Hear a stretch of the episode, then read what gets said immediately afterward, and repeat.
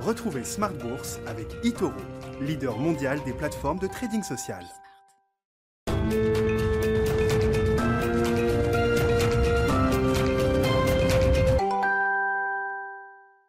Et c'est reparti pour Smart Bourse, votre double dose quotidienne de marché en direct sur Bismart. Chaque jour à la mi-journée, 12h30, 13h. Et en fin de journée, la grande édition pendant une heure, désormais à partir de 17h. Au sommaire ce soir, un rebond qui se prolonge et c'est euh, trois jours de reprise solide sur les marchés actions européens, notamment avec un CAC 40 qui revient au-delà des 6700 points en cette fin de séance. Vous aurez le résumé complet, les infos clés du jour sur les marchés dans un instant avec euh, Alix Nguyen parmi les situations d'attention du moment, évidemment le sort du promoteur chinois euh, Evergrande avec un défaut qui semble s'organiser. En tout cas, le marché semble ne pas croire à l'idée d'une déflagration à la Lehman. On voit quand même une vigilance forte des autorités euh, monétaires et des autorités politiques sur ce sujet, puisque Pékin, semble-t-il, a demandé aux collectivités locales de se préparer à une faillite d'Evergrande, demandant aux collectivités euh, de pouvoir se préparer à reprendre les activités d'Evergrande, de continuer la production euh,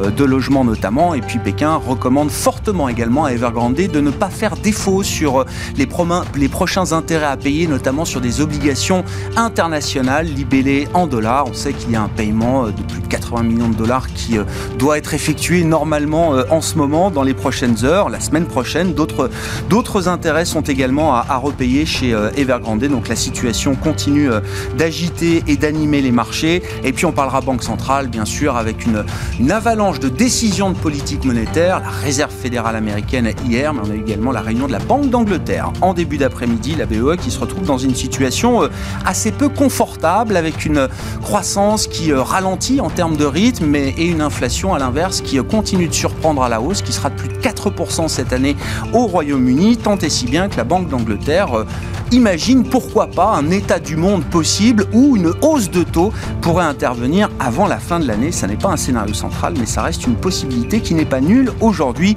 On en parlera spécifiquement dans le dernier quart d'heure de Smart Bourse, le quart d'heure thématique, avec le chef économiste UK de Barclays, Fabrice Montagnier, qui sera euh, en visioconférence avec nous depuis Londres.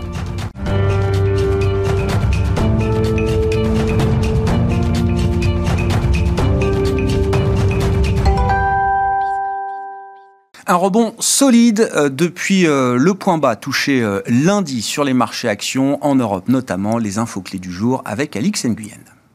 La perspective d'un tapering de la Fed n'a pas eu raison des marchés. Hier, à l'issue d'une réunion de deux jours, la Banque centrale annonçait la probable réduction dès novembre de ses achats d'obligations et dès 2022 du relèvement de ses taux d'intérêt. La Fed nourrit les espoirs de poursuite de reprise économique en prenant le soin de ne pas inquiéter les investisseurs quant aux retombées du resserrement monétaire. À noter qu'elle maintient cependant la possibilité de prolonger ces mesures accommodantes si nécessaire. Et c'est un statu quo pour la Banque d'Angleterre qui communiquait en début d'après-midi sur le maintien d'une politique monétaire inchangée. Elle relève cependant et à nouveau ses prévisions d'inflation à légèrement plus de 4% euh, avant la fin de l'année, notamment du fait de l'envol des prix de l'énergie.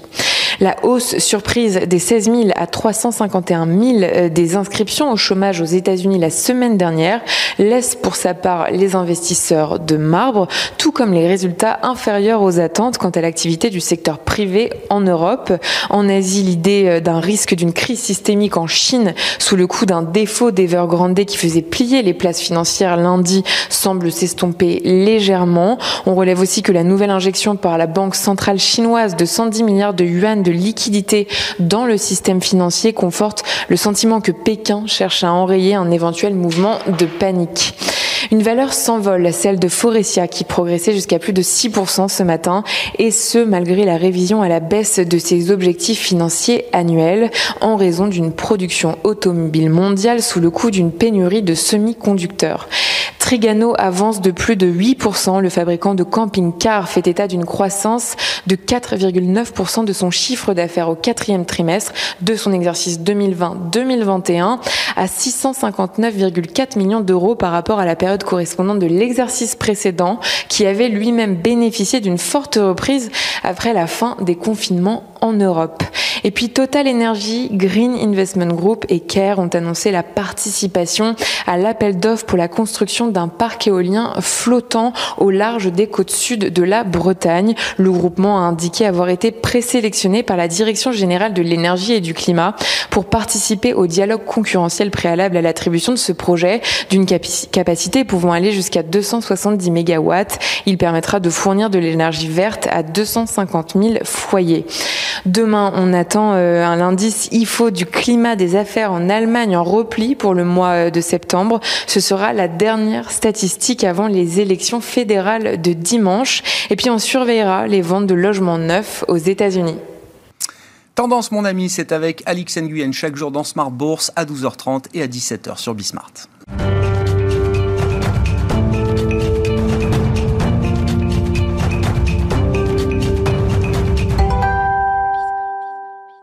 Trois invités avec nous chaque soir pour décrypter les mouvements de la planète marché. Florence Barjou est avec nous ce soir, directrice des investissements de l'Ixor Asset Management. Bonsoir Florence. Bonsoir Grégoire. Stéphane Déo nous accompagne également. Bonsoir Stéphane. Bonsoir. Merci d'être là. Vous êtes responsable de la stratégie d'Ostrom Asset Management.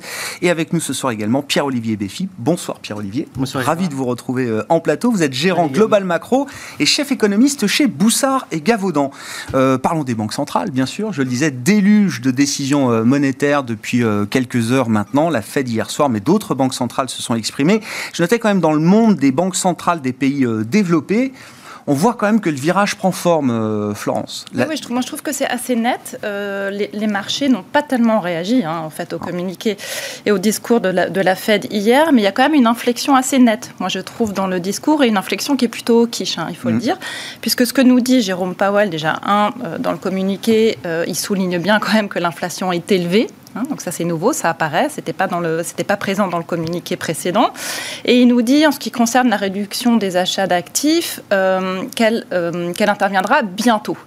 Euh, bientôt, qu'est-ce que ça veut dire dans le langage de la Fed? Il a précisé lors de la conférence de presse qui a eu lieu ensuite, ça pourrait potentiellement être lié à l'état du marché du travail. Or, il se trouve que les statistiques de septembre, a priori, devraient être plutôt bonnes puisqu'elles étaient décevantes hein, au mois d'août. été décevant on était à après deux, à peu très gros mois gros. Et après, on a eu 200 000 à peu près créations, voilà, contre 700 000 et quelques attendus. Donc déception sur le chiffre précédent. Mais là, on arrive dans un mois où, euh, rappelez-vous, les allocations chômage euh, qui étaient euh, payées par l'État aux travailleurs américains s'arrêtent. Et donc, en toute logique, on devrait avoir un, chiffre assez, assez bon, assez important. Et donc là, Jérôme Powell nous dit, si ça se passe bien sur le marché du travail, pourquoi pas novembre? Novembre pour le début du tapering. Jusqu'à un chiffre décent suffirait. Voilà, un chiffre décent suffirait. mais pas la barre très haut. Hein. C'est vrai, il met pas la barre très haut, vous avez raison. Donc on commencerait en novembre et on s'arrêterait en milieu d'année prochaine. Et donc ça, c'est intéressant pour deux raisons. Parce que, euh, première raison, si on se réfère à ce qui s'était passé en 2013-2014 avec le précédent tapering, on avait réduit les achats sur une période de 10 mois d'à peu près 85 milliards, je crois, euh, par mois. Ça. Et là, euh, on serait sur donc bah, réduction de 120 milliards, mais sur une période plus courte, donc 8 euh, mois. 6, 8 hein. mois. Enfin, 8 mois s'il commence effectivement en novembre, un peu moins s'il il annonce en novembre une décision qui n'entrera en vigueur qu'en décembre. Donc, en fait, un, voilà, une réduction de, assez des rapide. achats assez, euh, assez rapide. Donc ça, c'est le premier point. Deuxième point, la hausse des taux. La hausse des taux est liée au tapering, puisqu'on nous a toujours dit il n'y aura pas de hausse des taux avant la fin du tapering. Mm. Donc là, la fin du tapering interviendrait en milieu, euh, enfin, milieu d'année prochaine.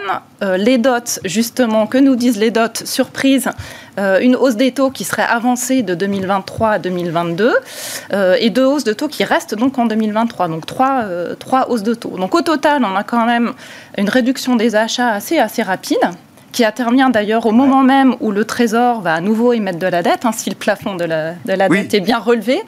Mais euh, du coup, un, voilà, un impact sur, euh, sur le marché obligataire qui, euh, voilà, qui, qui, peut quand même être alors, important, j'irai pas jusque-là, mais qui, qui, peut poser question. Et puis une hausse des taux voilà, qui interviendrait dès, dès 2022. Pourquoi, pourquoi ce sentiment que la Fed accélère peut-être ou est prête, se met en position d'accélérer peut-être un peu son calendrier? Mais parce que les chiffres d'inflation sont quand même élevés.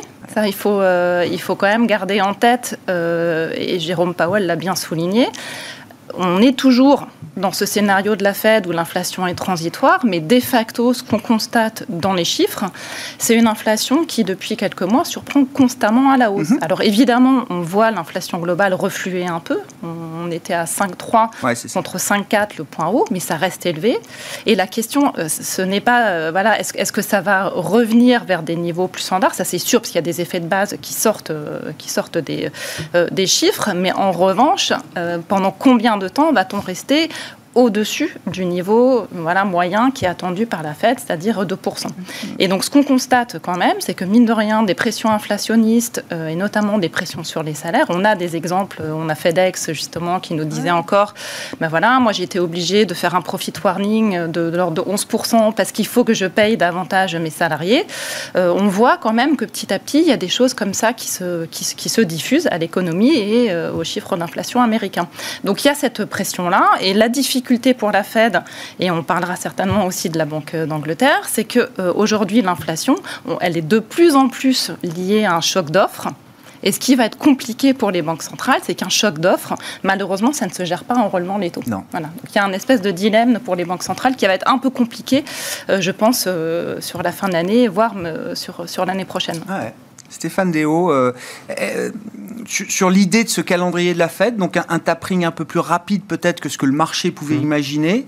Et puis sur les, dots, hein, comme le dit euh, Florence, ça bouge beaucoup. Ça bouge d'ailleurs plus sur les dots que sur les projections macroéconomiques de la Réserve fédérale américaine on réajuste un peu à la hausse, euh, perspective d'inflation pour l'an prochain, pour 2023. Bon, il y a l'horizon 2024 euh, également. Sur la croissance, on ajuste un petit peu entre cette année et l'an prochain, mais au final, j'ai pas l'impression que la, big picture change beaucoup, alors que la médiane des taux nous montre que bah, on peut avoir jusqu'à 3 hausses de taux en 2023, 3 en 2024, et peut-être un démarrage.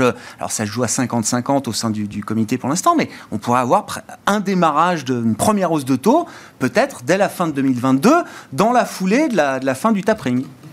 Oui, moi je pense qu'il enfin, il faut replacer ça dans un cadre plus général. D'abord, c'est pas uniquement la Fed. On a vraiment un virage euh, global, c'est-à-dire que depuis le début de l'année, vous avez la Banque centrale du Brésil, vous avez l'Islande, vous avez la Corée, vous avez bon la Turquie, euh, la, la Norvège ce matin. Ouais, qui tout ça, tous ces gens-là ont monté les taux déjà. Euh, et vous avez vraiment eu un changement d'attitude de la Fed. Euh, sur les dots euh, qui sont publiés tous les trimestres, on a eu mars, juin montrait déjà un mouvement très marqué.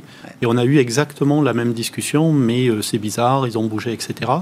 Là, on bouge de nouveau. Bah, je pense que c'est très simple, c'est ce que vous disiez, c'est l'inflation qui n'arrête pas de surprendre à la hausse. moi, je me suis amusé à faire l'hypothèse que les prix restent constants jusqu'à la fin de l'année, ce qui est une hypothèse héroïque, mhm. évidemment, ça ne va pas se passer comme ça. Si vous faites ça, vous avez une inflation qui descend à 4,5 en fin d'année, seulement. Donc 4,5, euh, c'est quand même assez élevé. Et je pense que ce qui est beaucoup plus important pour une banque centrale, c'est qu'on commence à avoir des effets de second rang. C'est-à-dire qu'on voit les anticipations qui commencent à bouger. Euh, les ménages se trompent toujours sur l'inflation, hein, euh, autant que les économistes. Pas moins que les prévisionnistes, oui, c'est ce que je. Mais euh, ils ont l'impression que l'inflation est à 5%. Donc, si vous voulez, quand vous avez une inflation que vous percevez à 5% et un banquier central qui vous dit mais non, il n'y a pas de problème, d'ailleurs, je ne vais pas réagir, etc., etc., vous dites, oulala, jusqu'où ça va aller? Donc, il y, a un vrai changement d'anticipation et c'est quelque chose qu'on n'avait pas vu depuis le début des années 90. Donc, euh, est-ce que c'est pérenne? Je ne sais pas, mais euh, on, parle quand même de chiffres qu'on n'a pas vus depuis 30 ans. Mhm. Et puis le deuxième point, c'est qu'il y a ces effets d'offres, hein, effectivement. Il y a un point sur l'offre qui est super important, c'est l'offre de travail. Et on a des pénuries extrêmement euh, aiguës sur le marché américain à l'heure actuelle. Donc le chiffre de septembre va être très très important parce que c'est le moment où vous avez toutes les aides qui disparaissent. Donc on va voir s'ils reviennent au, travail ou pas. Moi, j'en doute euh, assez fortement. Et ce on va voir plutôt des destructions euh, structurelles de la bah, capacité si vous regardez, de, Si vous regardez le, le, taux, euh, le taux d'emploi, il a baissé, comme chaque crise, mais en fait, il a énormément baissé chez les plus de 65 ans. Hum. Donc les seniors, je ne vais pas dire les hum. vieux, euh, ça, c'est des gens qui sont partis à la retraite, qui ont bien gagné leur vie, qui, grâce à M. Powell, ont la valeur de leurs actifs qui ont explosé, donc qui ont, pris du cash. Eux, ils ne reviendront pas. Ça, j'en suis quasiment certain. Donc, il y a une pénurie d'emplois. Et on commence à le voir sur les salaires. Et je pense que c'est un peu le dernier rempart des gens qui vous disent c'est temporaire, etc., etc. Je vais juste vous donner deux chiffres. On a un indice des salaires pour les low skills, c'est-à-dire les, les faibles euh, revenus, Compétences. faibles Et- compétences. On est autour de 4% à l'heure actuelle. Les emplois On- les moins qualifiés. Voilà. Exactement. On est à 4% de pression salariale à l'heure actuelle. On n'avait Mm. pas vu ça depuis 2008. On a quand même eu une re- reprise de 10 ans où on n'est jamais arrivé à ce niveau-là. Ben oui. Donc, euh, alors c'est 4%, hein, c'est pas 10, c'est pas 20, c'est c'est pas extrême. Mais il y a vraiment quelque chose qui est en train de se passer. Et l'autre point, c'est que il y a un indice aussi des salaires pour les gens qui changent d'emploi. Quand vous changez d'emploi, en général, c'est pour être un peu Pour mieux faire un payé. gap. Voilà. Ben là aussi, on est au plus haut depuis 2008-2009 et surtout avec des rotations très importantes. Dans le retail en particulier, le nombre de personnes qui changent d'emploi pour un salaire plus élevé est au plus haut historique. Donc il y a vraiment quelque chose qui est en train de se passer en termes de pouvoir de négociation entre l'employeur et l'employé. Et si on commence à voir les salaires glisser un petit peu plus de manière plus évidente, pour l'instant, c'est encore, euh, il y a beaucoup de gens qui ne sont pas d'accord avec cette thèse-là. Mais d'ici quelques mois, euh, on risque d'être dans une situation beaucoup plus compliquée sur, euh, euh, sur l'idée que l'inflation redescende. Pourquoi plus compliqué C'est exactement ce que cherche la Fed, de ce que je comprends en tout cas, euh, Stéphane. Justement, et c'est intéressant le parallèle avec 2008, c'est que toute cette décennie, ça a été celle de la stagnation séculaire, ce Ouais. que la Fed ne veut plus revoir. Oui. Euh, on, on a eu l'expérience du taux de chômage à 3,5% aux États-Unis. Oui. On sait bien que même à ces niveaux-là, ça met du temps de voir justement les parties de- du marché du travail les moins qualifiés accéder Mm. enfin à des hausses de salaire un peu plus substantielles, accéder enfin peut-être à des emplois, de la formation, etc. Mais je ne dis pas que c'est mal ou que c'est bien. D'ailleurs, il oui, y a- y y un problème alors? Il y a un autre point de vue, c'est que on a un président qui s'appelle M. Biden, qui veut réduire les inégalités Hum. sociales. Alors, quand vous dites ça à un économiste français, il vous dit ben, il faut taxer, il faut taxer, puis on pourrait taxer aussi peut-être. Euh, il y a une autre façon de faire, c'est de faire un plan de relance d'infrastructure. Vous allez employer des Américains, le marché de l'emploi est extrêmement resserré, donc vous jetez de l'huile sur le feu, vous faites progresser les bas salaires, et vous réduisez les inégalités sociales comme ça. Donc, d'une certaine manière, c'est pas forcément mauvais, euh, une fois de plus. Je pense que le, le vrai sujet, et on en parlait avec Pierre-Olivier il, y a- il y a quelques semaines, c'est que euh, ce qui se passe à la Banque d'Angleterre est très instructif. Ah. Ils ont de l'inflation et une croissance qui, qui baisse. Donc c'est une espèce de mini-stagflation. Je ne serais pas étonné que la Fed se retrouve exactement dans la même situation Quelques mois prochaine. euh, plus tard, un peu devant nous en Oui, 2022. dans quelques mois ou l'année prochaine. Avec une inflation, Une normalisation de la croissance beaucoup plus rapide, euh, un ajustement à la baisse beaucoup plus fort. avec une inflation qui est têtue, qui veut pas baisser, qui veut pas Collante, revenir comme sur on dit. Voilà. Un truc un peu collant. Ouais. Et puis en même temps, des vrais problèmes de, de croissance parce que vous n'arrivez pas à employer, etc. Et donc vous avez à la fois une croissance qui baisse, il faut baisser Ah ouais, taux, je comprends. Une inflation qui est haute, il faut monter les taux. Oui, et pe- peut-être juste sur, Florence, sur et votre, puis sur, sur votre question, pourquoi ça pourrait embêter la Fed? Effectivement, on- la Fed cherche depuis des années, et d'autres banques centrales aussi, hein, à faire remonter l'inflation et notamment aussi les salaires. Mais tout est une question de, de niveau. Et on le sait, Jérôme, c'est des expériences qu'on a vécues. Le problème, c'est que parfois, on perd la main. Et quand on est en retard Ouais. sur justement une boucle prix-salaire, ça, ça veut dire des hausses de taux qui C'est quand sont la dernière fois qu'on a perdu la main euh, bah, dans les années 70, par Ouais, exemple, et on a eu Volcker euh, Ouais. juste après. Et donc ça, on le sait bien, ça se traduit par des hausses de taux qui sont euh, brutales et qui viennent casser la dynamique du marché boursier, qui viennent casser. Et c'est ça, justement, que je pense la Fed cherche à, éviter. Et toute la question, ça va être une question de curseur pour qu'elle ne soit pas en retard, mais pile au bon endroit. Pierre-Olivier, vos commentaires, vos réactions. Est-ce que la Fed est dans le bon tempo, là, au regard de la communication qui a été délivrée hier par euh, Jay Powell? Bah, moi, je trouve. Ce meeting, moi, je le qualifierais comme un meeting de la clarté à deux titres. Alors, la clarté, d'abord, c'est qu'à court terme, il va rien se passer parce que bon, le tapering, on l'attendait tous. Donc, euh, il nous a annoncé que ça finirait mieux de l'année prochaine, etc. Je pense que le marché se préparait déjà le mois de septembre à ce qu'on annonce plus ou moins le tapering, etc. Donc, je pense que ça, c'était assez bien euh, compris par le marché. Sur les dots. Alors, si on se place du côté de la bonne nouvelle, c'est que finalement, on sait que les poids lourds, ils sont tous du côté d'Ovich. En plus, l'année prochaine, il va y avoir un renouvellement des membres de la Fed. Donc, en fait, on se dit qu'ils peuvent même encore tourner d'Ovich si on veut. Donc, je pense que le marché. Juste petite parenthèse là-dessus méthodologique, mais il y a euh, 18 participants hein, au sein du FOMC, il y a 7 membres du board qui eux sont historiquement toujours unanimes. Il y a cinq présidents de Fed régionales qui tournent, qui sont parfois un peu plus au quiche parce que euh, voilà, on vit dans les régions, dans les territoires. Et puis il y a euh, donc en l'occurrence aujourd'hui six membres qui sont euh, non, votants et qui composent donc les 18 participants du FOMC qui donnent chacun euh, la, la, euh, la, perspective qu'ils ont du niveau des taux directeurs pour cette année, l'an prochain, 2023 et 2024. Voilà, juste pour la, petite méthodologie pour que tout le monde. Euh, voilà, vous avez même des votants entre guillemets au quiche, c'est-à-dire qui sont pour des hausses de taux, qui, qui, enfin pardon, des participants au DOT qui sont même pas votants. Oui, voilà, c'est ça. Il y a six non votants. Il y a un effet d'optique quand même. Exactement, exactement. Donc quand on arrive à lire un peu entre les points, vous dites. il y a quand même des poids lourds la partie poids lourd de la Fed reste quand même euh, dovish. Moi, c'est pour ça que je pense que la réaction des marchés, euh, moi, je pense que ça va continuer à être très très bon là pendant quelques temps parce qu'on a quand même beaucoup beaucoup de visibilité sur les neuf prochains mois. Voilà. Après, je partage quand même euh, beaucoup ce qu'ont dit Stéphane et, Florence sur un deuxième point. Alors pour moi, c'est le deuxième point de clarté, c'est que au-delà de, la fin d'année, je pense que Powell il est complètement paumé. Hein. D'ailleurs, comme tout le monde, moi j'ai tendance à dire en étant en ayant été chef de la conjoncture que l'inflation après trois mois, on sait plus ça, c'est l'expérience de l'INSEE, hein, je le dis pour ceux Exactement. Donc, euh, bon, je pense que euh, l'année prochaine. Au-delà de 2-3 mois. Et vous dites quoi, alors, Pierre-Olivier Méfi, sur la conjoncture? Au-delà de 2-3 bah, mois, on n'y voit bah, rien En tout cas, sur l'inflation. Sur l'inflation. Sur l'inflation. Dans sur l'inflation, c'est très compliqué parce que ça dépend de deux paramètres qui peuvent être très volatiles. Le premier, c'est les prix de l'énergie, qui sont quand même une grosse composante euh, de l'inflation. Alors, pour l'instant, les prix du pétrole sont assez élevés, mais bon, il faut quand même être un bon prévisionniste sur les prix du pétrole un an. Et puis la deuxième chose, c'est les changements de comportement. Alors là-dessus, je rejoins, pour faire le lien avec la question sur, euh, sur, euh, sur le taux de chômage, euh, en disant, voilà, on a même eu un taux de chômage très bas dans les dernières années, on n'a pas eu d'inflation. Mais là, je reprends un peu ce qu'a dit aussi Stéphane, je pense qu'il faut faire très très attention parce que le taux de chômage, il est optiquement compliqué à lire. Quand vous avez une baisse du taux de participation de 2% de la population active, alors oui, vous pouvez avoir un taux de chômage qui est très bas, ça ne veut pas dire que vous avez une économie qui est en pleine puissance en termes de capacité mmh. d'emploi. Mmh. Donc c'est aussi une, différence très importante.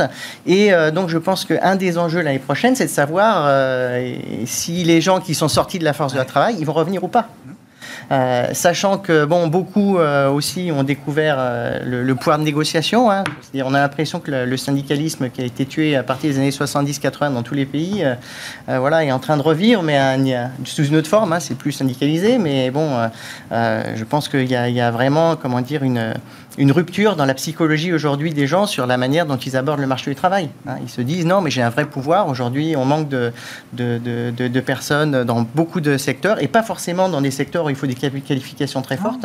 Et donc, du coup, bah, ça. On voit les truck drivers au Royaume-Uni. Enfin, c'est une pénurie totale de chauffeurs poids lourds. Euh, Exactement. BP est obligé aujourd'hui de fermer certaines stations parce qu'ils n'ont plus de chauffeurs pour approvisionner en, gaz, en pétrole, en essence les euh, stations-service. Donc, il y a des effets transitoires, mais le point, c'est combien. D'abord, transitoire, ça veut rien dire.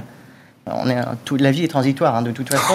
Donc euh, je dirais que voilà, est-ce que c'est six mois, un an, deux ans? Non mais pour la fête c'est crucial. Si à début 2022 l'inflation s'effondre, ou comme à peu près le consensus l'attend à partir de février-mars, parce que tout le monde regarde des effets de base, bon, bah, on sera un peu rassuré. Mais si on commence à prolonger d'un mois, deux mois, trois mois, et qu'on voit toujours pas la fin du tunnel, je pense que 2022 va être très très compliqué pour la Fed. Tout dépend de la nature de l'inflation, euh, Olivier. Exactement. Moi, quand j'entends transitoire, j'entends l'inflation liée aux problèmes d'offres, euh, d'approvisionnement, de, de, pénurie, de supply side. C'est pas mon problème. C'est ce que disait Florence. Moi, la Banque centrale, je regarde la demande. Oui, mais c'est pareil, les problèmes d'offres, bon, les années 70, ils ont duré 10 ans. Hein. Oui, donc un choc d'offres, ça peut durer. ça peut durer. Ouais. Voilà. Et le deuxième point, c'est qu'un choc d'offres, ça peut aussi engendrer des dynamiques salariales derrière. derrière. Après, c'est très compliqué pour une banque centrale, euh, parce que soit elle se dit je vais réagir, mais dans ce cas-là, je suis prêt en mmh. quelque sorte à, à, tuer la croissance. Voilà. Donc c'est, je trouve, le danger de l'approche euh, britannique aujourd'hui. Hein. Soit elle va rien faire. Il me semble que c'est mieux aujourd'hui. Pourquoi c'est mieux par rapport aux années 70 Dans les années 70, Volcker est dans une situation complètement différente. On a des niveaux de dette très bas. je rappelle que le, dette publique sur PIB en France, on était à 20%. Hein, bon, c'est vrai que ça, nous paraît, euh, ça nous paraît euh, tout ça assez improbable, mais on était très très bas. Aujourd'hui, on est passé, la, dette mondiale, hein, si on prend le public et le privé, elle était à 200 points de PIB à peu près au début des années 2000. Aujourd'hui, on est plutôt à 400. Bon, bah, quand vous montez de 1 point les charges d'intérêt, bah, ça fait 4 points de PIB en moins. Hein.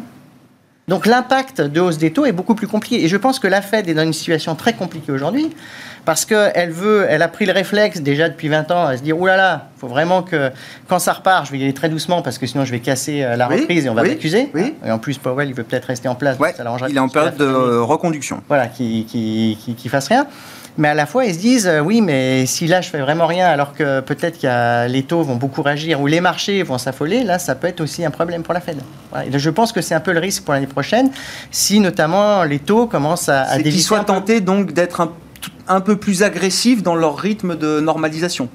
Pour vous, c'est le risque. C'est la tentation qu'il y aura euh, sans doute à travers de 2022. moi, mon avis, c'est que les marchés, à mon avis, à un moment, vont réagir à cette inflation parce que la Fed est trop. Euh, enfin, aujourd'hui, ça va, mais je pense qu'en début d'année prochaine, si encore une fois les chiffres d'inflation sont très élevés, restent très élevés, je pense que les marchés vont réagir, les marchés de taux vont réagir. Et là, la Fed va être euh, dans une situation très très délicate. Et moi, je pense que ça va se finir euh, peut-être même avec du contrôle de la courbe des taux. Parce qu'au fond, finalement, ce qu'on veut, c'est des taux réels bas aujourd'hui. Mhm. On veut nettoyer la dette. Mhm. Et euh, personne ne le dit, mais quoi qu'il en coûte en France ou euh, tous ces énormes stimulus budgétaires, bon, on ne va pas les payer avec des hausses de taxation. Il n'y a plus personne qui accepte les hausses de taxation aujourd'hui. C'est très très compliqué. Alors il y en aura peut-être quand même, hein, mais bon. Euh, mais ce que je veux dire, bon, l'inflation, c'est quand même un bon moyen de, entre guillemets, de réinitialiser le système. Et, je, pense qu'on ne peut pas avoir une autre solution. Après, le, ce qui est compliqué aujourd'hui, c'est que on sort de 40 années où le dogme, ça a été la désinflation, l'indépendance des banques centrales, etc. Malheureusement, c'est peut-être pas forcément le dogme aujourd'hui qui est adapté. Hmm. Bon, on a quand même de la chance parce que la BCE, elle, est plutôt, elle fait plutôt bien le travail pour l'instant. D'ici qu'il nous fasse une hausse des taux trop rapide, euh, on ne sait jamais, mais pour l'instant, ça se passe bien. Donc, euh, voilà.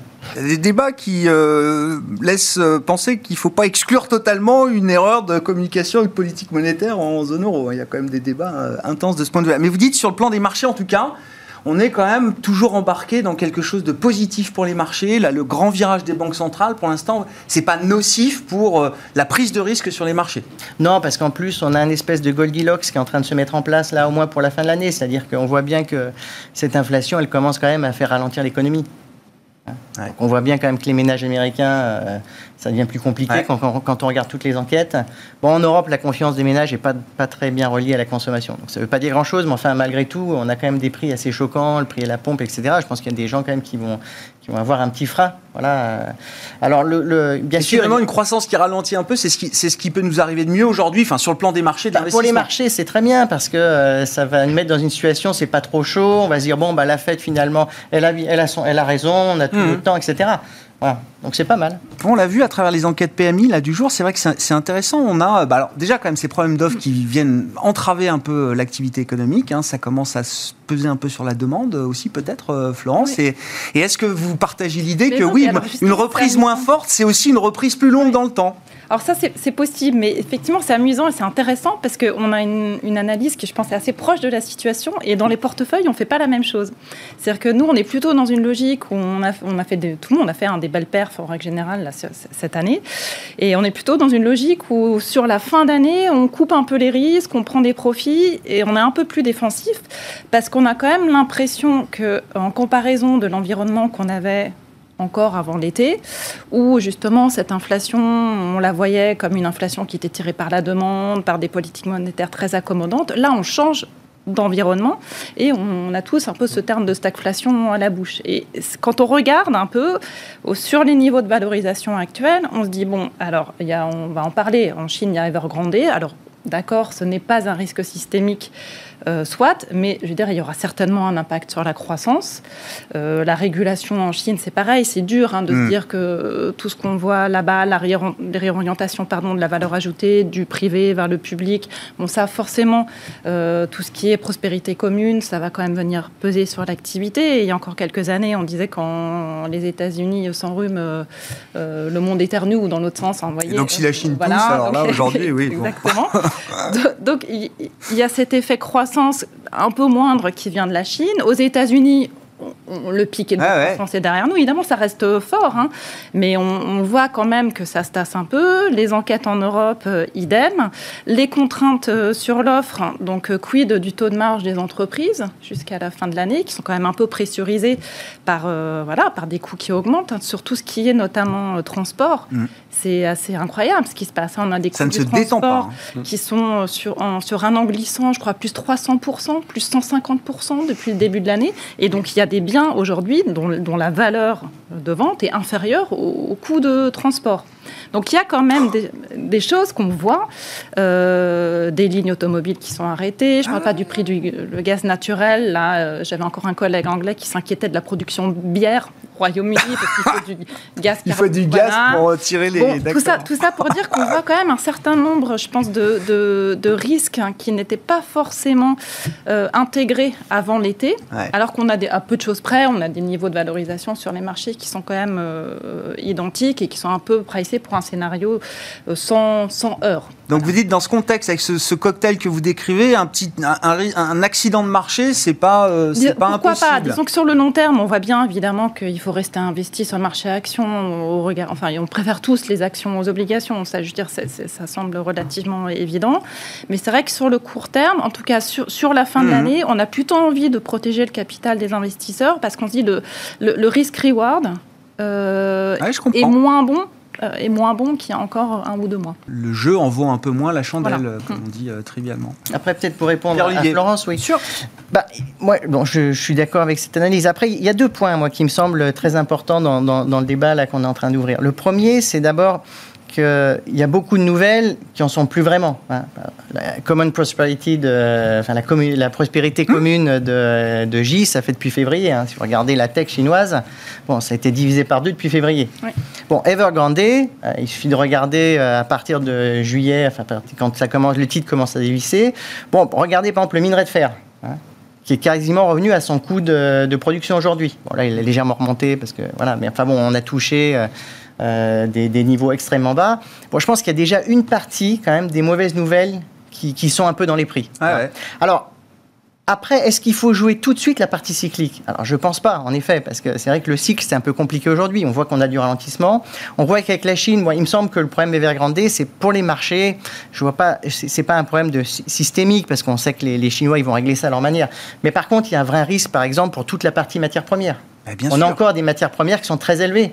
Le cuivre, bon, c'est parce que le but, c'est de refroidir le marché immobilier euh, Exactement, et pas hein. que le marché immobilier, de manière générale. Euh, il y a beaucoup de secteurs qui sont attaqués. Et puis alors, on pourrait dire oui, mais par exemple le cuivre, on en aura besoin pour la pour la transition, pour la transition économique. Euh, Biden fait son plan d'infrastructure aussi. enfin, il y a beaucoup de projets qui vont partir en 2023-2024. Pour l'instant, on n'a rien vu. Donc oui, au niveau micro, il y a des tensions, mais malgré tout, on, a on a un prix quand même relativement élevé. Et même dans des bull market sur les matières premières, on a parfois des corrections de 40% assez facilement donc cette partie-là me semble très très fragile. En effet, euh, on, est, on est plutôt dans une phase où, à mon avis, il faut, valoriser, il faut favoriser un peu plus l'aspect défensif, un peu plus... C'est Goldilocks, hein, voilà, ça, ça correspond à quelque chose hein, en termes de schéma de marché. Voilà, c'est Exactement.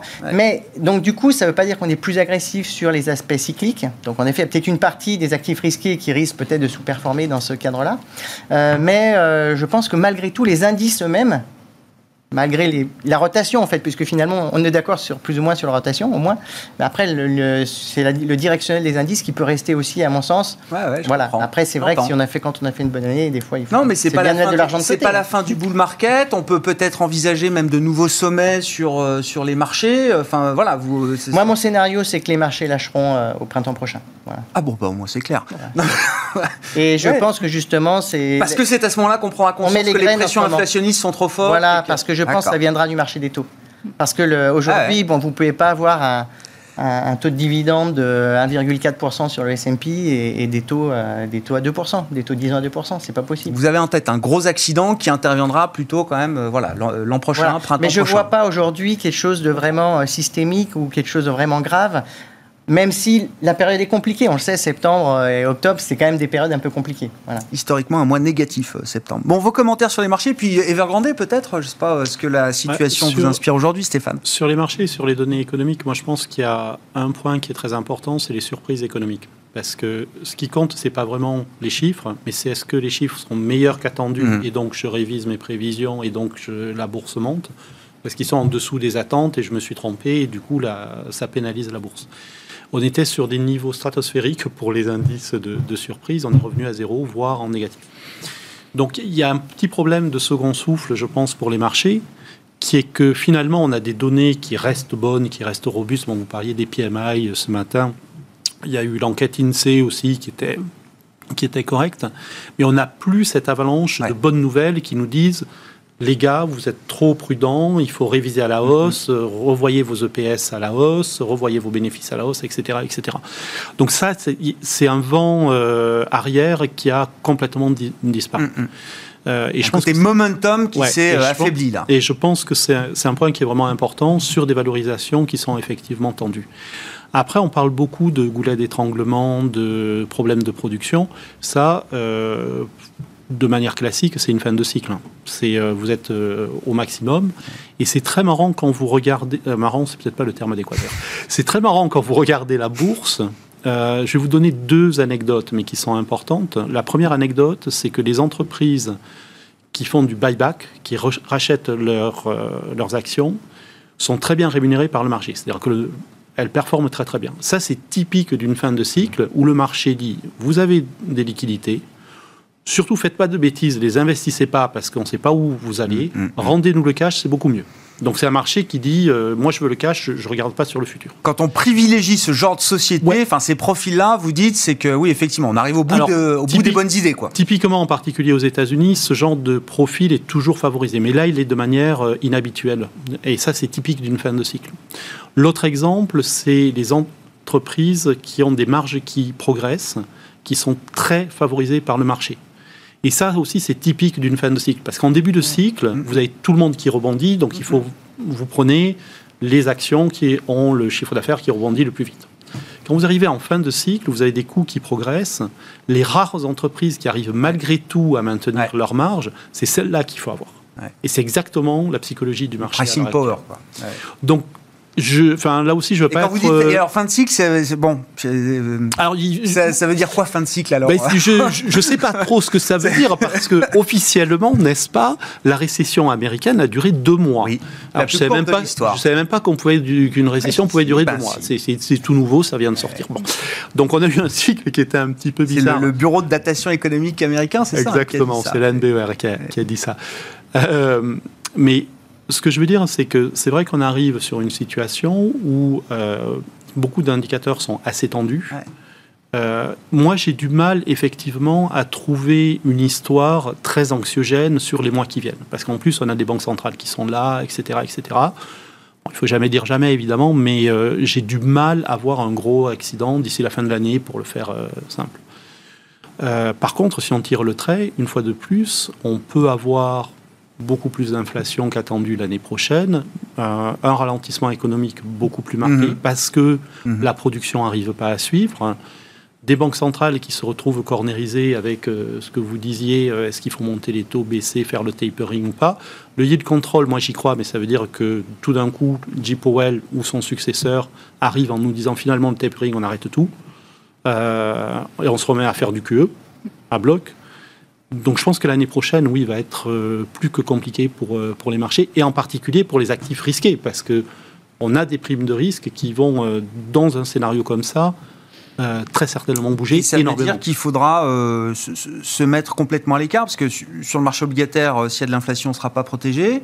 Sur les marchés actions, si les taux remontent, ça, ça va secouer. Donc ça veut dire que c'est le cash qui sera le refuge Oui, le plus approprié. Non, mais j'essaie de me préparer du coup à cette situation, euh, Stéphane. Pour utiliser le vocabulaire de, de Taïeb, c'est il faut trouver un actif euh, antifragile, c'est-à-dire euh, qui Ouais. euh, résiste pendant, Ouais. pendant les chocs. Alors typiquement, quand vous avez un choc comme ça, vous prenez la partie courte de la, de la courbe des taux parce que euh, à un moment donné, la Fed va baisser les taux, sauf que là, on est à zéro. Donc. Ça marche plus très bien. Moi, j'ai fait une étude un petit peu approfondie sur ça. Le- la mauvaise nouvelle, c'est que tous les usual suspects euh, marchent euh, un peu en intermittent du spectacle. C'est-à-dire que quand vous prenez l'or, des fois vous êtes très très bien protégé contre les chocs de volatilité et des fois l'or ne bouge absolument pas. Vous prenez le yen, qui est un autre euh, usual suspect. parfois ça marche très très bien, ça joue son rôle de, de valeur refuge, euh, et parfois ça marche pas. Le franc suisse, qui était très bien corrélé au spread italien, c'est-à-dire quand on paniquait sur l'Italie, le franc suisse euh, marchait très bien et vice-versa. Pareil. Donc oui, pour répondre à votre question, je suis un peu euh, embêté parce que j'ai plein d'idées, mais c'est que des idées qui marchent à moitié, en fait. Et euh, autant avant, je vous aurais dit, bah, c'est simple, prenez du, du 10 ans américain ou prenez du, de la partie courte de la courbe. Là, il n'y a pas de recette miracle, malheureusement. Donc il n'y a pas d'endroit évident où aller se cacher dans un scénario comme ça. C'est un, un, scénario aussi proche. C'est ce qu'on a vécu un peu en 2015. Hein, ça s'appelle un choc de, de, corrélation. Et ça, effectivement, c'est compliqué à gérer pour des gestions diversifiées parce que euh, voilà, tout, tout, baisse en même temps. Tout baisse en même temps. Et dans ce contexte-là, bah, c'est vrai que réduire les expositions et, euh, et le cash. Euh, euh, évidemment, c'est plutôt, euh, c'est plutôt bien. Mm. Mm. Bon, après, euh, je, voilà, pour la fin de l'année, en tout oui, cas. Oui, oui, là, on est sur on, non, mais je rassure. On n'est pas là, non, non, on n'est pas là, on est quand même encore dans un environnement. C'est pas le scénario pour la semaine prochaine. Et, et non, encore une fois, moi, je suis d'accord, je, souscris complètement. On voit pas, on voit pas de, bear market s'installer. L'idée, mm. c'est juste de dire que le risk reward s'est quand même détérioré et que donc réduire un peu les positions et notamment le, le, le levier hein, dans les fonds, que ce soit et sur la patte obligataire et sur la patte action, mettre en place un peu des protections, euh, voilà, optionnelles. Ouais, bien sûr. Euh, bon, alors là, la vol a un peu monté, mais euh, voilà, c'est. Il fallait les acheter avant. Voilà. comme toujours. Comme toujours. Non, mais oui, non, mais bien sûr. Non, non, mais il n'y a pas de. un petit mot rapide quand même sur, sur Evergrande. Alors, je sais pas, ouais. bon, on suit le feuilleton, effectivement. Moi, je note aujourd'hui quand même Pékin euh, prépare un peu le terrain pour un défaut. Ils ont eu le temps, hein, comme le disait Pierre-Olivier. Euh, bah, à nouveau, la situation d'Evergrande et de l'immobilier euh, chinois. non, je notais, alors, c'est des des hypothèses, de la spéculation, mais euh, il y a eu un petit headline qui disait euh, Pékin recommande à Evergrande de ne pas faire défaut tout de suite sur les coupons en dollars, euh, par exemple. Mais ça, c'est plutôt rassurant, ouais, je trouve. C'est le traitement des investisseurs Exactement. internationaux, voilà, je trouve ça, que ça va être un point intéressant. C'est un message qui est important de la part du gouvernement ouais. chinois, parce qu'on aurait pu s'attendre à un traitement défavorable des investisseurs étrangers. Prospérité commune, c'est pour la Chine. C'est pour la Chine. Et là, ça veut dire qu'il bon, y, y, a quand même un... Voilà, on fait attention aux investisseurs étrangers. Ouais. On a envie... Toute, toute l'ouverture des mmh. marchés financiers qui a quand même été un des objectifs du gouvernement chinois, euh, n'est pas. Euh, Mais ça nous montre cause, un peu les lignes euh, rouges que, que, Pékin se fixe quand même dans cette grande reprogrammation de son économie. C'est. Je pense qu'il il, il tâtonne, un, un, peu, peu. comme voilà, et c'est normal. et effectivement, la ligne rouge protégeait aussi les investisseurs étrangers, le, le, message est plutôt euh, positif. Mais encore une fois, moi, je, c'est pas le, le, le je suis assez d'accord avec le marché. Hein, je, le côté systémique ouais, d'Evergrande, je, je, achetez pas.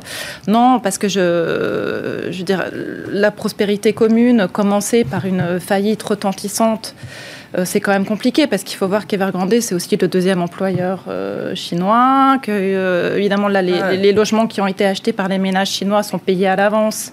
Donc eh ben, il faut quand même bien que ça, que ça continue, que les produits d'asset management qui ont été investis par les épargnants chinois, il faut quand même qu'ils payent. Euh, donc voilà, dans cette logique de prospérité commune, il faut quand même un peu organiser mm -hmm. ce, cette restructuration. Donc je pense que ça sera fait. Euh, après, moi, la question, encore une fois, c'est quel est l'impact sur le rythme de croissance de, de la et Chine. Ouais, l'immobilier, c'est lourd quand même. Et d'un point, l'immobilier, c'est 30% de la valeur ajoutée. Et euh, d'un point de vue structurel, alors oui, ça, ça tout à fait, hein, ça a commencé euh, évidemment au printemps, cette ré réorientation, régulation, etc. Mais la Chine, sur les 15 dernières années, les taux de croissance exceptionnels qu'elle a affichés, c'est aussi parce que euh, le gouvernement a donné un peu libre cours à, à, cet esprit d'entreprendre qui était privé. Donc maintenant, si on réoriente le partage de la valeur ajoutée vers euh, le domaine public. Alors l'économie ralentit un peu, mais en tout cas le partage de valeur ajoutée entre l'actionnaire et l'État, il, il, évolue et il est quand même moins favorable à l'actionnaire. Ah ouais. Après, si je peux juste compléter. Pierre-Olivier, puis euh, Stéphane, vous complétez. D'un point de vue des marchés, moi je pense qu'en effet, le traitement des, des, des, investisseurs étrangers va être assez important. Moi je pense qu'aujourd'hui, il faut préjuger de rien, hein, parce que là, franchement, on est plutôt. Ils gagnent du temps. Oui, puis il y a un paiement aujourd'hui, il y en a ouais, une prochaine, il y en a, il y en a encore. Ouais, ouais, il y en a encore beaucoup à venir. Il faut bien voir aussi que de toute façon, si on regarde les marchés du crédit, euh, les marchés euh, offshore, donc des étrangers, les, on est plutôt à 20% du part sur le crédit. Onshore, on est plutôt à 60%. Le marché, il, ah ouais. il price déjà de toute façon ouais. que le, les, les, étrangers risquent d'avoir un peu de 40 points d'écart entre les obligations euh, onshore et offshore. Tout à fait. Donc il y a déjà, c'est déjà un peu dans, dans le marché. Ouais, ouais, bien voilà. sûr, ouais. Donc moi, je pense que c'est très important euh, ce le signe qu'ils vont envoyer dans, dans, les mois qui viennent là-dessus. Pour moi, c'est ça, c'est ça qui est clé pour les marchés mais c'est bien, parce que vous dites que les investisseurs internationaux, finalement, attendent pas le miracle non plus de la part de la Chine sur ces obligations. Non, mais de toute façon, c'est une entreprise qui, fait, qui va faire défaut. Mmh. C'est une, une, entreprise qui a des actifs qui peuvent se faire acheter par les concurrents banquiers et compagnie. Euh, voilà, c'est pas très compliqué à restructurer. Ça, c'est le premier point. Donc, il n'y a rien de systémique là-dedans. Évidemment, pour ceux qui. Il y a un signal quand même que le gouvernement veut envoyer en disant n'investissez plus de manière massive dans ces mastodontes immobiliers parce que euh, c'est pas moi qui vais venir vous sauver. Voilà. Mmh. Euh, donc, euh, il est en train d'enlever un à morale euh, s'il y en avait avant. Après, d'un point de vue tactique, comme il y a beaucoup aussi de choses pricées euh, négativement, je pense que moi, mon, interprétation, c'est que ça mérite un rebond des, marchés chinois. Voilà. Maintenant, euh, durablement, quand même, c'est un sujet trop vaste pour qu'on la, maintenant, mais la, la, prospérité commune, c'est un énorme changement de régime. Oui, bien sûr. Donc, on ne pourra pas investir à long terme demain en Chine comme on a investi ces dix dernières années. Donc, la grande question, c'est quelle prime de risque on va mettre à l'avenir? Et c'est là qu'on peut discuter plus ou moins de sa taille. Stéphane, pour conclure sur le sujet. Bah, deux, points. Le premier point, c'est sur l'aspect systémique. Je pense qu'il faut quand même être euh, assez prudent. Euh, parce que c'est tout l'immobilier chinois qui est en train de ralentir de manière très nette. Donc des Evergrande, il y en a d'autres. Mmh. Et je pense que c'est pas systémique. Euh, est-ce que j'en suis sûr à 100% Non. on nous a fait le coup avec le subprime, c'est petit, vous inquiétez pas. le la différence avec le marché chinois, c'est que le marché chinois est beaucoup, beaucoup plus opaque. Donc la probabilité qu'il y ait une erreur de politique euh, économique ou de politique euh, monétaire ou etc., elle n'est pas nulle. Euh, il faut faire cette hypothèse-là. Donc une fois de plus, je pense qu'en scénario central, on est tous d'accord, c'est pas systémique. entre parenthèses, l'exposition des banques étrangères au, à ce marché-là est de l'ordre de 300 milliards. Donc même si vous avez 10% de perte... Marché immobilier chinois? Au prêt immobilier. D'accord. Euh, vous perdez 30 milliards au, niveau du système bancaire international, c'est l'épaisseur du trait. Hein. Donc, euh, mais il faut faire attention aux, effets dominos. Moi, je, je, pense que tout ça est bien tenu, mais, euh, mais on ne sait jamais. Après, il y a ce que vous disiez, c'est que c'est un symptôme d'un ralentissement ah sur un secteur qui a contribué à plusieurs points de PIB de croissance chaque année. Euh, nous, on pense que la croissance potentielle chinoise, elle sera plus proche de 3% en fin de, décennie, alors qu'on vient de 12, euh, 13 euh, il y a une décennie. Peut-être même plus tôt. Oui, oui, oui. Bon, Merci pour votre participation à Planète Marché ce soir. Stéphane Déo, Ostrom Asset Management, Florence Barjou, Lixorem et Pierre-Olivier Béfi, Boussard et Gavaudan étaient nos invités ce soir dans Smart Bourse.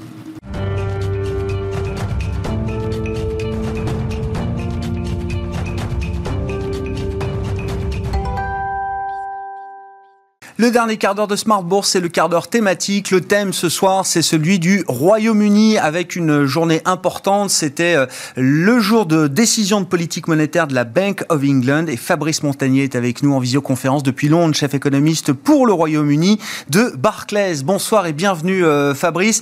Oui, c'était une occasion quand même que je voulais pas rater de faire un petit point sur la situation économique euh, britannique avec une situation qui est peut-être pas franchement la plus confortable pour la, Banque d'Angleterre euh, aujourd'hui, entre une croissance qui semble décélérer plus rapidement que prévu et une inflation alors qui continue de surprendre à la hausse et qui risque de rester euh, un peu collée en haut pendant quelques temps.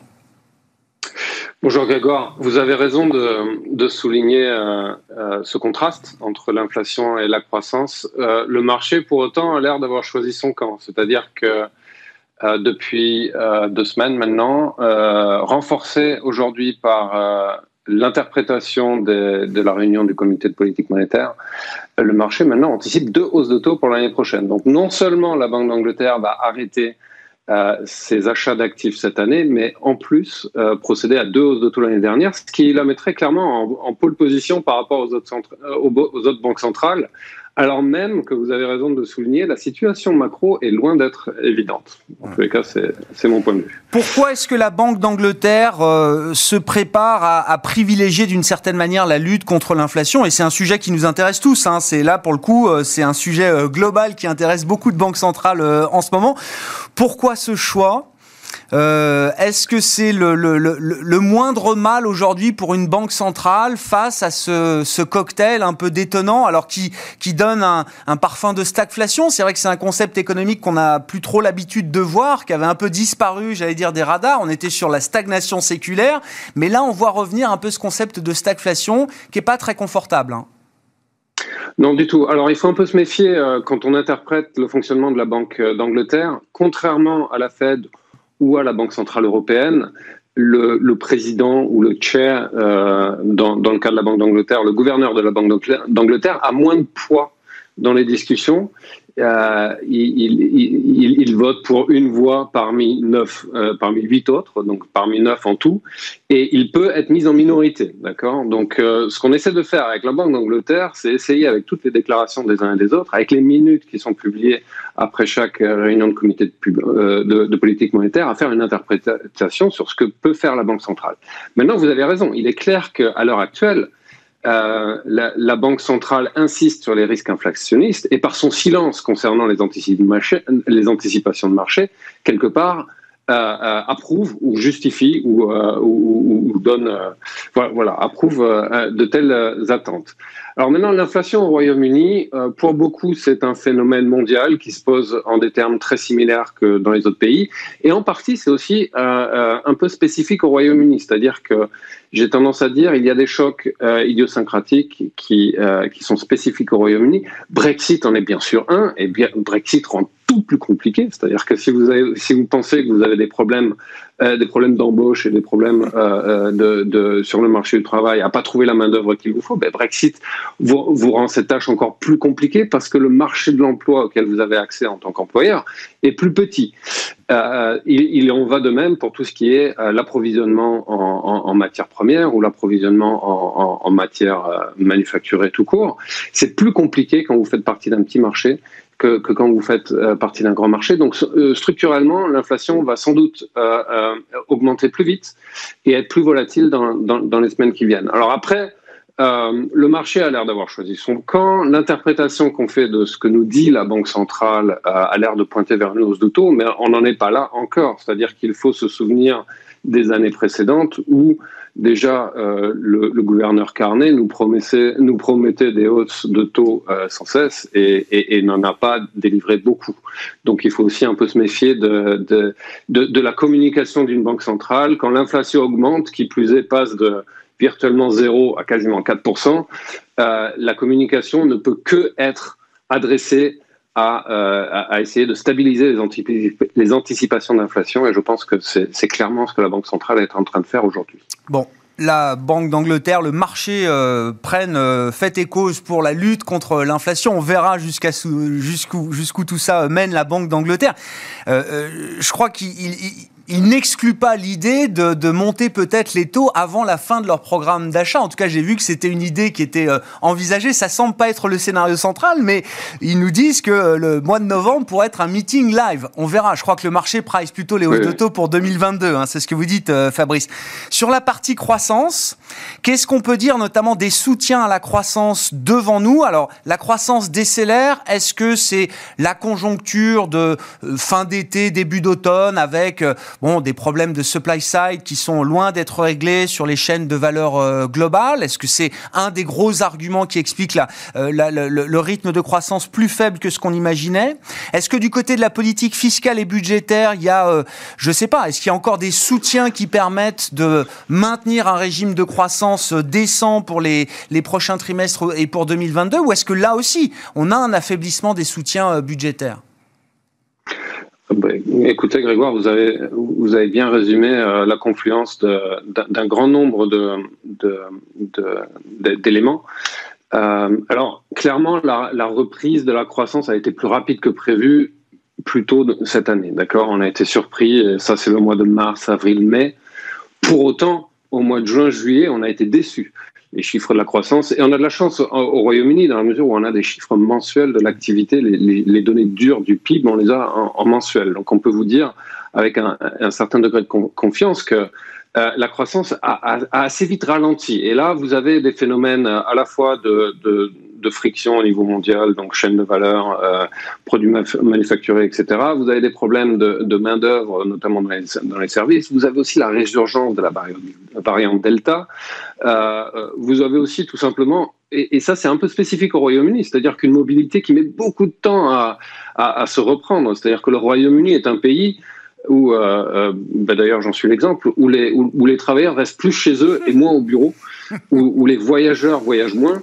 Euh, que dans le reste de l'Europe. Donc, donc on, a, on, a une amélioration qui, qui, qui, est beaucoup plus lente que, que dans d'autres pays, si bien qu'on a l'air de passer à travers euh, cet été et avec des chiffres de croissance qui risquent bien de, de décevoir. Alors maintenant vient septembre, vient octobre. En septembre, vous avez, vous l'avez mentionné, euh, euh, le mécanisme du chômage partiel qui arrive à expiration. Vous avez aussi tout un ensemble de mécanismes qui permettaient de protéger euh, les emprunteurs ou, les locataires qui arrivent à expiration. Donc on, on a l'économie qui va qui va, qui, qui, va se réouvrir. Les, mécanismes habituels de, faillite ou, de chômage vont être réenclenchés. Et l'une des grandes questions qui a été aussi soulignée aujourd'hui dans, dans les minutes de, de, de, la réunion de politique monétaire, c'est à savoir comment va réagir cette économie en octobre. Est-ce qu'elle va pouvoir marcher de ses propres pieds ou, ou est-ce qu'elle va juste s'effondrer? Et c'est pour ça qu'une grosse partie du, du, du MPC, donc du comité, est encore très prudent, prudent sur, sur l'avenir de cette économie. Si vous regardez un peu plus loin, vous avez des hausses de taux qui vont commencer à intervenir. C'est-à-dire que vient 2022 et surtout 2023, vous avez la, fin de l'incitation à investir et le début de la hausse euh, de la fiscalité sur les entreprises, aussi un renforcement de la fiscalité sur les individus, un renforcement des contributions sociales. Vous avez, avez un environnement qui, devient quand même assez, assez challenging, assez problématique pour l'économie. Et, et c'est pour ça qu'on reste assez perplexe devant la perspective d'avoir non seulement deux hausses de taux, euh, mais tel que ça tend le marché, mais je vous rappelle que à, à partir de 0,5%, euh, la banque centrale quelque part s'engage à aussi laisser euh, diminuer euh, son portefeuille d'actifs, donc son quantitative easing, son portefeuille d'actifs, elle va le laisser maturer. Donc, et, et, et, donc ça, ça implique deux hausses de taux la fin de, son portefeuille, euh, enfin un portefeuille d'actifs qui diminue et une politique euh, fiscale euh, budgétaire qui devient qui devient restrictive, ça fait quand même beaucoup pour une économie où on a beaucoup de questions encore à savoir comment ça va se passer par la suite.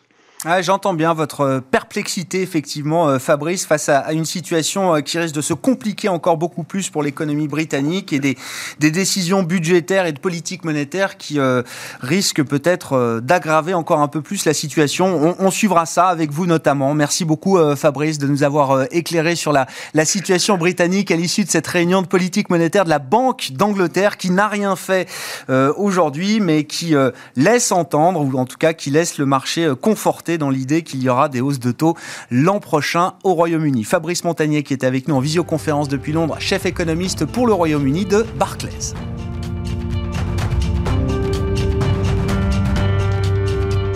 C'était Smart Bourse avec Itoro, leader mondial des plateformes de trading social.